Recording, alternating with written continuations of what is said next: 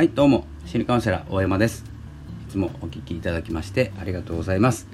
えー、本日のタイトルがですね SNS を触る頻度で、まあ、疲れが増えていきます。ということをお伝えしていきます、えー、最初にですね、まあ、今日見たニュースなんですけれども、まあ、ちょっとニュース新聞の方からですねお伝えすると何て言うんですかねあの誹謗中傷した方の記事ですね出てましたね。でちょっと T シャツなんか着てですねちょっと良くない、えーま、良くないかどうか分かんないんですけどあんまり意見したくないような感じなんですけど何て言うんですかね、まあ、ソーシャルにこう活動する活動するっていうかですね人の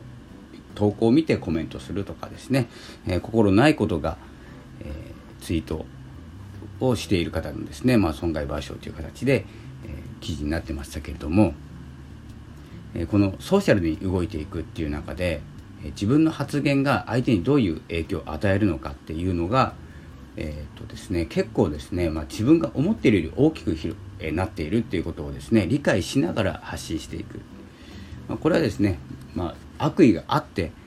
え、発信するのは、えー、最もいけないことというかですね、まあ、絶対やっちゃいけないことなんですけどただですね、まあ、人間の根っこにはですね他人と比較したり他人のことをどう、えー、評価するかっていう思いっていうのは必ずあるものなのでどこかで出てしまうかもしれないんですけどそれがソーシャルの場交流の場ですね。え SNS などを使ってということになると大きな攻撃になってしまいますのでこれ言葉の暴力ってこういじめと一緒で、えー、子どもの頃にですね言葉はですね、まあ、本当の暴力よりも言葉の暴力の方がですね、まあ、傷つきやすいっていうことはですね道徳の方で学んでいるはずですのでここはですねえー、っとですねまああまりこう声に出して言うことでもないかもしれないんですけども皆さん分かっていると思いますのでただですね分かっているけど言われないと分からないことってあるんです。こう矛盾してるんですね。これ道徳のお話結構 YouTube の方で、えー、昔出してたんですけれどもえー、みんなに優しくしようとか人の役に立とうとかいつも笑顔でいようということを小学校1年生から習ってるんです。私たち、えー、日本人の教育ですね。日本の教育では。でもですね改めて言われるとそんなこと言われてたな。今できてるかなっていうことになってくるんです。昔言われたことも今できているかというと、まあ、そうでもないですよね。いつも笑顔でいる人もいますけど。やっぱりですね人にきつく当たってしまったりするから喧嘩になりますし、え、まあ、そういうことがあるから何かが発展する人間関係発展するとかでもありますしどんなこともですね関連してくるんですけどその道徳の部分でですね、え、ソーシャルの部分では、え、もう近くの人に言うのとは訳が違うということになりますのでもう100人200人集めた場で自分は誰かをバカにするとかですねみっともないのでまあやめましょうということですね。まあ、これがですね、まあ、ちょっと時事ネタになるんですけども時事ネタというかですね、まあ、SNS に関連してますのでお伝えしました。あとですね、まあ、LINE のフルフル機能ですねこれが他の人が特許を取っていたということで、えーとまあ、損害賠償ですねこちらも LINE のフルフル機能誰かが作って日本人の方ですねこれ。ちょっとこれ詳しく分かんないんですけどあの特許を取っていたこと似ていることをやってしまうと、えー、ここはですねちらも損害賠償ということになるようです。で、えー、ここでですね、まあ、本題をお伝えしたいんですけれども、まあ、SNS を1日3時間以上使う方は、まあ、精神疾患のリスクが3倍になるというデータが出ています。これ結構昔、2年前か3年前、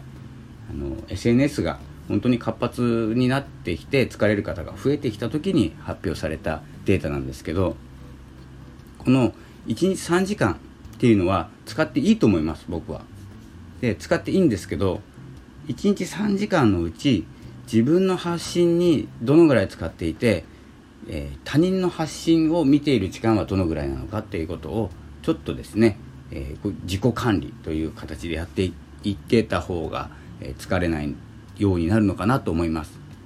というのは僕ですね、まあ、SNS 発信 SNS 使って3時間以上は絶対やってるんですけどもうおそらくですねほとんど自分の発信に時間かけてるんです。まあ人の見てないわけじゃないんですけど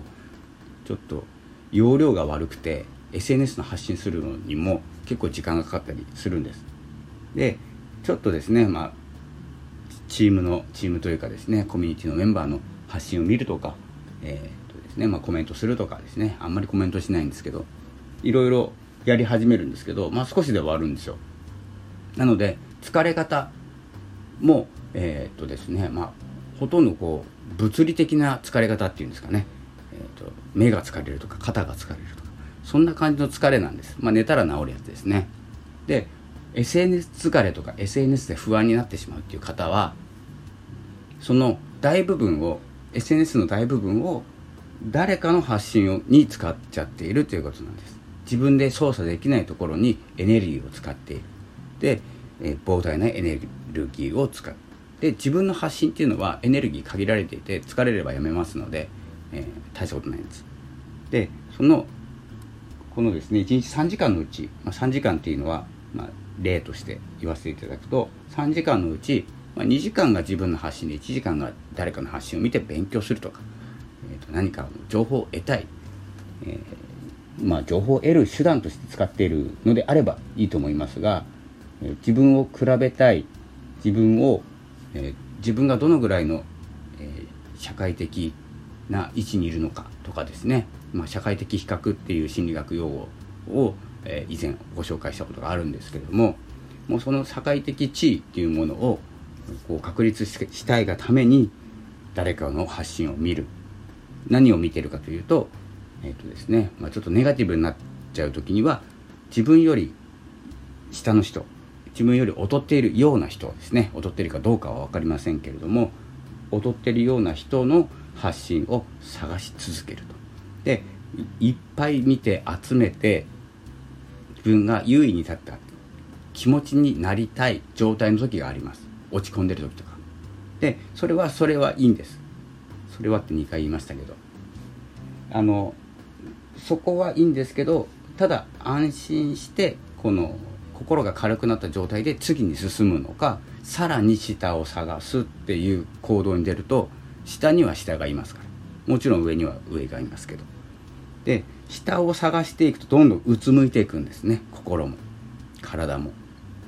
でこのうつむいた状態で何か未来を考えれるかって言ったら考えれないんです。疲れたな今嫌だなもっと辛い人いないかな嫌だ今嫌だなってどんどんどんどん下に下がっていく感じですね。まあスマホっていうのはもともと下を向いてやるので推奨はしませんね。あの心が落ち込んでる時にスマホをいじるっていうのは。だったらですね、まあ、無意味なテレビもう何て言うんですかね星野源さんとかのニュースをもうあんまり意味ないけど見といた方がいいんじゃないかなっていうぐらいこう姿勢を正すっていうことがすごく大事で姿勢正して携帯いじってる人ってなかなかいないんですよ。目の前にかざして背筋を伸ばすっていう人がいないのでやっぱりですね SNS スマホをいじること自体下を向きます。でその時間が長いということです。下を見てる時間。であればやっぱり疲れてしまうのでで他人の発信を見ているので余計疲れると。いうことですので、まあ、その割合を考えてみると自分でですね自分の発信にどのぐらい使っているのか。誰かの発信をどのぐらい見ているということを考えることが一つと、まあ、スマホをいじってない時間はやっぱり真正面もしくは上の方を見てですね、まあ、空でも見上げてですねちょっとリフレッシュするということが大事になってくるのかなと思います。ということでですね今日は、まあ、ニュースの件が2件ですね、えっと、誹謗中傷の件と,、えっと、特許の件ですねの LINE の特許の件お伝えしてあとは、まあ、最後にですね今日のタイトルにもあります、まあ、疲れてしまうリスクがですね、えー、上がりますよということでですねもうその対策ということでお伝えしました。それでは、まあ、このようにですねこの放送ではえっとまあ、SNS 疲れですね SNS 疲れとか SNS 不安症にならないために知っておいた方がいいこととか、まあ、たまにですね、まあ、知らなくてもいいこともしゃべるんですけれども心理カウンセラーの私が、まあ、SNS を運用しながら、えー、体験を持ってお届けしていますので是非フォローとかはないですね、うん、ありますか？あったらフォローとかいいねとかいただければと思います。でこの内容はニュースレターにも書いてますのでえぜひ、えー、説明欄にあるニュースレターも無料で読めますのでウェブ版だと。あメールも方も無料ですね今。で無料で読みますのでぜひ読んでみてください。それではまたお会いしましょう。ありがとうございました。さよなら。